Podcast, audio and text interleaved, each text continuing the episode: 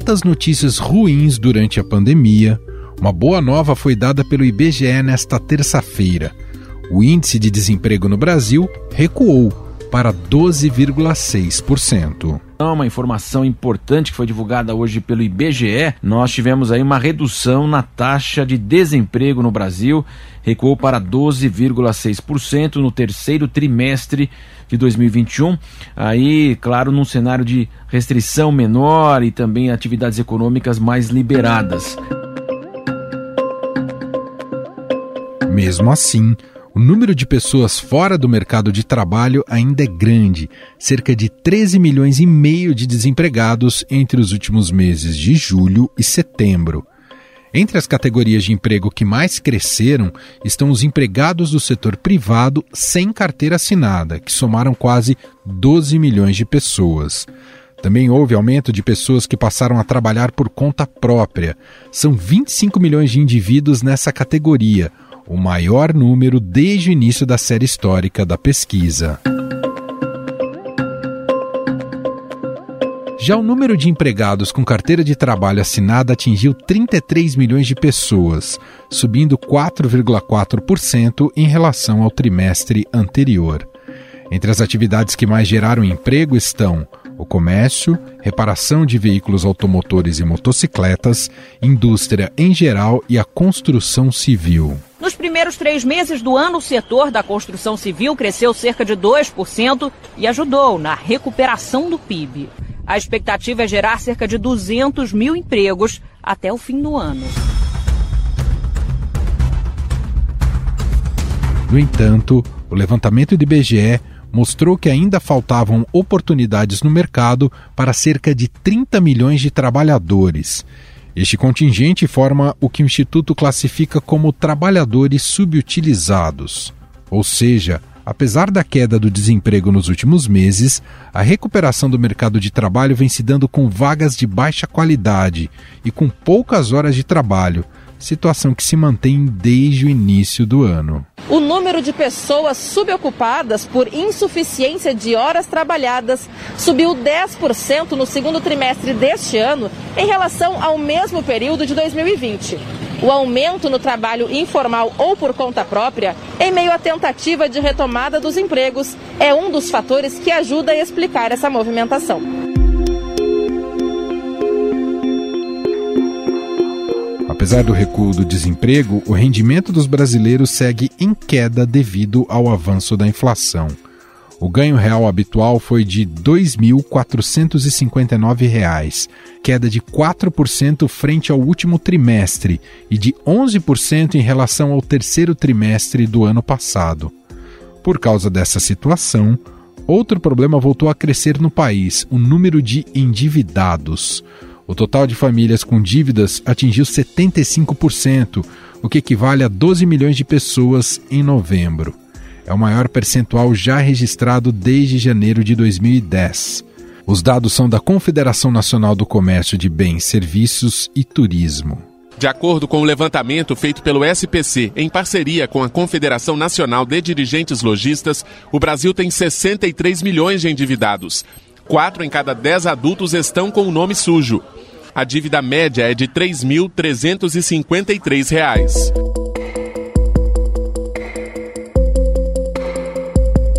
Há de se convir que, apesar de uma boa notícia, a recuperação de empregos tem acontecido a passos de tartaruga. Um dos motivos é que existe um pessimismo por parte dos empregadores em relação à nossa economia, segundo especialistas. Desde o final de setembro, as projeções para a economia têm sido revisadas para baixo em meio à disparada da inflação, alta dos juros e aumento das dívidas fiscais, após as manobras do governo para driblar o teto de gastos para bancar o Auxílio Brasil.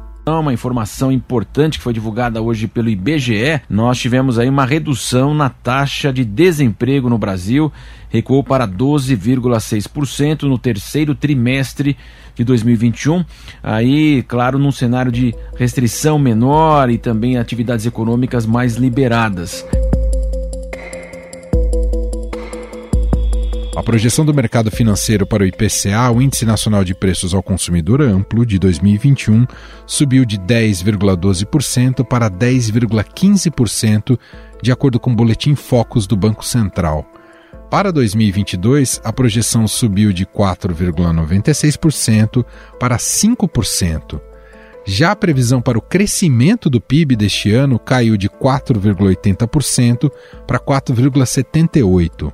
Para 2022, foi revisada de 0,70% para 0,58%, e parte dos analistas já vê em risco de retração. O Itaú mudou a previsão de crescimento do Brasil para 2022. Agora, o banco acredita em uma retração econômica. Mesmo que seja pequena, a projeção para o Produto Interno Bruto, o PIB, entrou num terreno negativo. Antes, a expectativa era de um pequeno crescimento de 0,5 percentual do PIB e agora é de um recuo de 0,5 ponto percentual.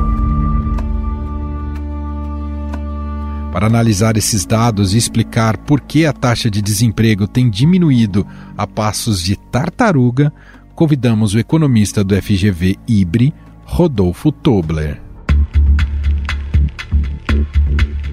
Olá, Rodolfo, tudo bem? Seja muito bem-vindo. Obrigado por ter aceito aqui o nosso convite. Olá, tudo bem com você? Eu que agradeço o convite. Rodolfo, a gente pode afirmar que essa melhora verificada nesse índice do desemprego, nesse recuo né, apresentado aí na PNAD contínua, é uma melhora sustentada ou sazonal? É, a gente pode dizer que essa melhora apresentada nesse mês, que não é só desse mês, né, ela já vem ocorrendo aí nos últimos meses, ela é uma melhora sustentada, não é apenas uma questão sazonal. É claro que a sazonalidade começa a, a contribuir positivamente, porque no final do ano tem uma tendência maior de contratação, mas esse resultado é sustentável, mas ele precisa ser olhado com muita cautela, porque ele ainda é muito reflexo daquele período de liberação, de flexibilização das medidas restritivas. Então a gente teve ali um pior momento da segunda onda na virada do primeiro para o segundo trimestre, e aí depois, com a flexibilização, com a pandemia tendo números menos negativos, houve também uma, um aumento da atividade econômica e, consequentemente, uma melhora do mercado de trabalho. Mas esse ainda é um, uma taxa de desemprego muito alta que a gente enfrenta hoje, ela ainda é maior do que o início, do que o período pré-pandemia. Então a gente tem que comemorar esse resultado positivo de realmente já estar se reduzindo nos últimos meses, mas com muita cautela, porque a gente ainda, a, a gente ainda enfrenta um cenário muito delicado no mercado de trabalho. E não necessariamente, apesar de ter um, um, um, dado interessante do ponto de vista quantitativo, do ponto de vista qualitativo, não necessariamente acompanha, não é, Rodolfo?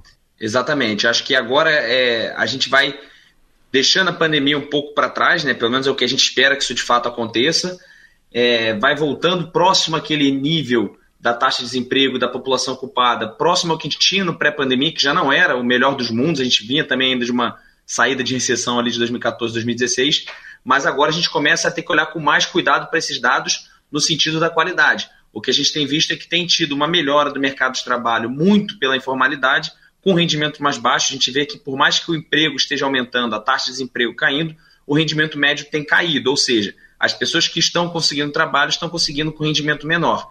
Então, essa tendência aí de olhar um pouco mais para a qualidade do emprego é o que vai ser a tomada de agora em diante, porque não só basta a gente recuperar esses números, recuperar a taxa de desemprego, recuperar a população ocupada, mas também com qualidade, para a gente que possa aumentar a produtividade, para que a gente possa aumentar o rendimento, né, o poder de compra das famílias. É fundamental também que a gente olhe agora para a qualidade desses números do mercado de trabalho.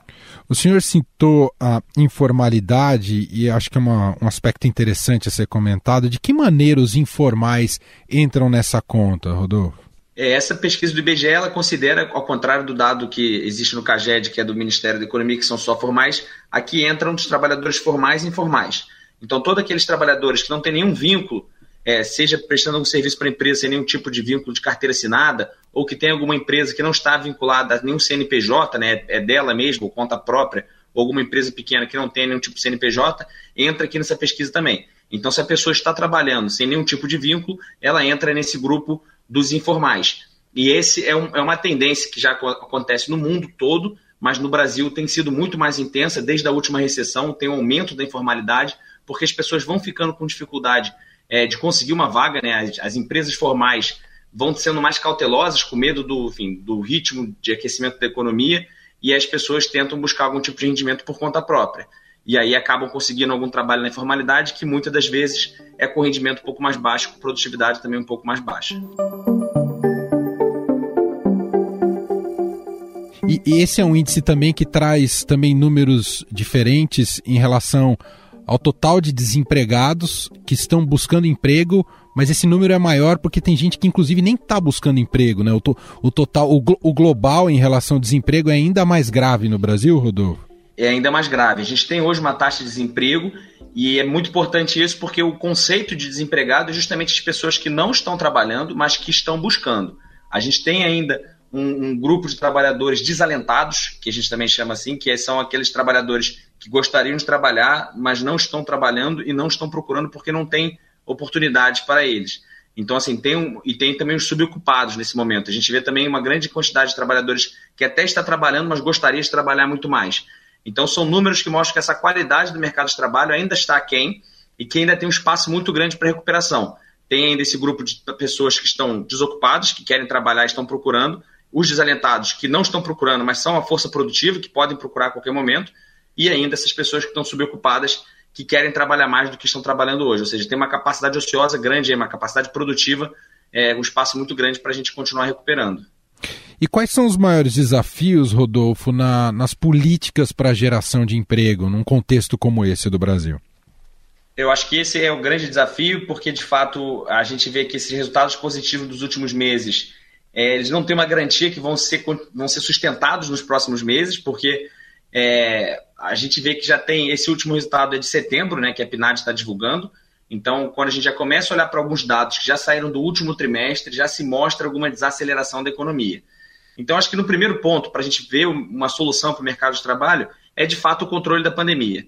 É, tem se falado em novas variantes e tudo mais, é fundamental que não seja necessário é, fazer novas restrições muito fortes, porque, de fato, muitas empresas, principalmente setor de serviço e de comércio, que sofreu mais ao longo da pandemia, pode acabar ficando sem fôlego, ou seja, sofrer muito mais, senão o governo vai ter que voltar a agir, e a gente sabe que a gente tem uma crise fiscal também é, em andamento. Então, esse é o primeiro, primeiro é fundamental, assim, realmente deixar a pandemia para trás. E a partir desse momento, é fundamental que a gente volte a ter um, um horizonte de crescimento econômico. Quando a pandemia vai ficando para trás, o que realmente impacta no mercado de trabalho é o crescimento econômico. Se a gente continuar tendo crescimentos econômicos fracos, como a gente estava tendo antes da pandemia, e como já é o esperado para 2022, a recuperação do mercado de trabalho se torna muito lenta. Então, o, o principal motor é, de fato, a gente conseguir voltar a ter crescimentos fortes. E aí entram todas essas questões. A gente tem que conseguir controlar a inflação, a gente tem que conseguir não precisar aumentar tanto os juros, resolver esses problemas é, político-fiscais e econômicos que também se tem debatido no, no, no governo, tanto executivo quanto legislativo. É, então, são, são pontos muito importantes. E a partir desse momento, quando a gente começa a ter um crescimento econômico, o governo pode agir com políticas públicas para corrigir algumas desigualdades, que a gente sabe que existem, a pandemia até escancarou ainda mais algumas que vinham se recuperando, desigualdade de gênero, desigualdade de idade, desigualdade de, é, de sexo de raça ou cor também. Então, assim, tem muitas questões que podem ser que o governo possa agir. Mas, no primeiro momento, é fundamental que a gente volte a ter um crescimento econômico mais forte para que haja geração de empregos. Agora, os sinais que o governo tem dado estão longe de apontar para isso uh, que você comentou aqui com a gente, né? Ao contrário, né? Buscando uma espécie de populismo para 2022 com peso eleitoral. É difícil imaginar que esse cenário possa ter uma mudança rápida no Brasil com esse contexto político, não é, Rodolfo? É, é difícil, a gente vive um momento de incerteza muito grande para 2022. Essa virada de ano, que, com a questão do novo Bolsa Família, com a questão fiscal, se de fato os precatórios vão entrar ou não vão entrar no teto. Então, realmente, tem umas questões muito importantes. Ano que vem é um ano de eleição. É, a sinalização que a gente tem tido é olhar que semana após semana as projeções de PIB para 2022 elas têm se reduzido, então isso diretamente já gera também uma redução no ritmo de, de recuperação do mercado de trabalho. Então, para esse médio prazo, vamos dizer assim, para o ano que vem, ainda, é um, ainda são sinais preocupantes. A gente não consegue enxergar um sinal de que ano que vem a gente vai ter uma aceleração da economia e, consequentemente, do mercado de trabalho. Rodolfo, você comentou uma coisa é, interessante. É claro que há um impacto bastante grave é, e direto em relação ao que significou e ainda significa a pandemia, com todas as suas restrições, mas o diagnóstico é que o Brasil já não vinha bem no, na pré-pandemia, do ponto de, tanto do ponto de vista econômico quanto da, da geração de empregos? Exatamente. O Brasil já não vinha bem porque a gente teve uma crise muito profunda que foi entre 2014 e 2016 e o mercado de trabalho tende a ter uma certa defasagem. Então, quando a gente começa a sair da recuperação 2017, 2018, o mercado de trabalho começa a se recuperar em 18, 19. E é, o grande ponto é que essa recuperação vinha sendo muito lenta. Se a gente voltar um pouquinho no tempo, a gente lembra que antes da pandemia, a gente passou alguns anos seguidos de recuperação com crescimento de PIB a 1%. É um crescimento muito pequeno, dado que a gente tinha perdido o PIB ali entre 2014 e 2016. E a, o mercado de trabalho também acabou sofrendo muito, chegando nesse patamar de dois dígitos. E quando a gente chega na pandemia, a gente já estava com, com, cerca de 12, de 11% de taxa de desemprego, perto de 12, que é mais ou menos o que a gente tem hoje, né? Um pouco mais alto que a gente tem hoje, mas é muito próximo do que a gente tinha. E a recuperação que a gente observou naquele período foi uma recuperação muito puxada pela informalidade. A gente via que teve um baque muito grande na economia, muita gente perdeu sua ocupação, não conseguia enxergar um horizonte de, de geração de emprego, né, de que as empresas pudessem voltar a criar muitas vagas, e elas foram migrando para a informalidade, foram migrando para um emprego por conta própria, tentar conseguir algum tipo de, de rendimento. E quando chegou a pandemia, esse grupo também foi bastante afetado, e o que a gente vê agora é uma recomposição desses empregos que foram perdidos. Então a gente volta a esse caminho de uma recuperação do mercado de trabalho com um percentual muito elevado de informalidade na economia. A gente começou falando sobre sazonalidade. O fim de ano agora é, é uma janela de oportunidade para quem está buscando emprego, ainda que temporário, Rodolfo? É uma janela de oportunidade. Acho que também casa muito com esse período de que a pandemia tem dado um certo é, sinais positivos aqui no Brasil, né? A gente vê que a vacinação tem andado, então tem realmente tido uma flexibilização muito boa para esse final de ano. É, a gente olha principalmente o setor de serviços de comércio, que são muito, que são potenciais contratantes de, de empregos temporários. Eles têm tido uma recuperação muito boa. Esse dado de setembro agora da PNAD também já mostra isso. Comércio e serviços reagindo de uma maneira um pouco mais forte. Então é uma janela de oportunidade. A gente já tem visto que talvez esse final de ano esteja sendo um pouquinho mais fraco do que a gente esperava, mas ainda assim acredito que seja uma, uma, uma boa janela, porque de fato é, é, um, é um momento sazonal que as pessoas acabam precisando contratar mais, mesmo que seja temporário, e aí depois tentar manter essa vaga no início do ano que vem. Ainda é um cenário desafiador, mas esses sinais que o mercado de trabalho tem dado agora nos últimos meses dão alguma esperança para que o final de ano seja um pouco melhor. Potencialmente, Rodolfo, qual é o setor que pode empregar mais no Brasil? No momento, acredito que ainda seja o setor de serviços. Ele era o que empregava mais antes da pandemia, foi também o que sofreu mais ao longo da pandemia e agora ele, ele me parece ser no curto prazo o, o, maior potencial de geração de emprego, porque é justamente isso, ele ainda está recompondo as vagas que foram perdidas ao longo da pandemia, porque é, as medidas restritivas acabam sendo mais restritas para esse grupo, porque muitas das, das atividades dependem de um, uma interação social, de algum tipo de aglomeração, então eles ficaram muito tempo restritos e agora com as flexibilizações ele consegue agir mais próximo do 100% da atividade. Então, bares, restaurantes, hotelaria, atividades turísticas, é, o setor do comércio também, principalmente comércio de rua, comércio de shopping, que depende dessa circulação de pessoas, podem ser uma boa oportunidade agora de final de ano, porque eles ainda demandam essa recomposição de vagas que foi perdida ao longo da pandemia. Por outro lado, o setor industrial, ainda que muito relevante, continua patinando no Brasil, Rodolfo? É, o setor industrial ele tem um peso também muito importante, só que ele teve uma dinâmica um pouco diferente do que serviços. E é, foi até semelhante a alguma parte do comércio. A gente, ano passado, teve um, um, um, um pro, programas de auxílio do governo que foram bastante abrangentes, o valor também era, era elevado, mesmo que 600 reais possa não parecer muito elevado, na circunstância do Brasil, é realmente um valor bastante significativo, que foi um programa que foi bastante abrangente. Então, a gente tinha um poder de compra da população no ano passado mais alto do que a gente tem hoje. E, ao mesmo tempo, o setor de serviços ele estava praticamente bloqueado, porque realmente tinha essa questão do vírus, que a pandemia que necessitava realmente de uma certa, um certo controle. Então, houve uma troca de consumo das pessoas indo mais comprando bens do que serviços. Então, houve algum aquecimento da indústria no final do ano passado, também do comércio, parte do comércio, em que houve uma certa, é, um, realmente de fato, um aquecimento. Quando a gente chega em 2021, começa a ter um certo desaquecimento. Então a gente vê que tanto o setor da indústria como uma parte do comércio começa a desacelerar na metade do ano de 2021, muito porque também há um aumento da inflação, é, também há um desarranjo na, nas cadeias produtivas da indústria globais, né? A gente vê que o mundo todo, é, a gente desligou a economia por um tempo e ligou de volta, então essa volta é sempre um pouco conturbada. e ao mesmo tempo agora também tem o setor de serviços que viram um certo competidor. Então o que a gente tem visto agora é uma desaceleração no setor industrial e também em parte do comércio, e aí realmente não, não, não imagino que seja algo no final do ano que vai aquecer tanto. Acho que nesse momento é um pouco mais preocupante a situação da indústria, que ela dá sinais de perda de fôlego nesse final de 2021. Muito bem.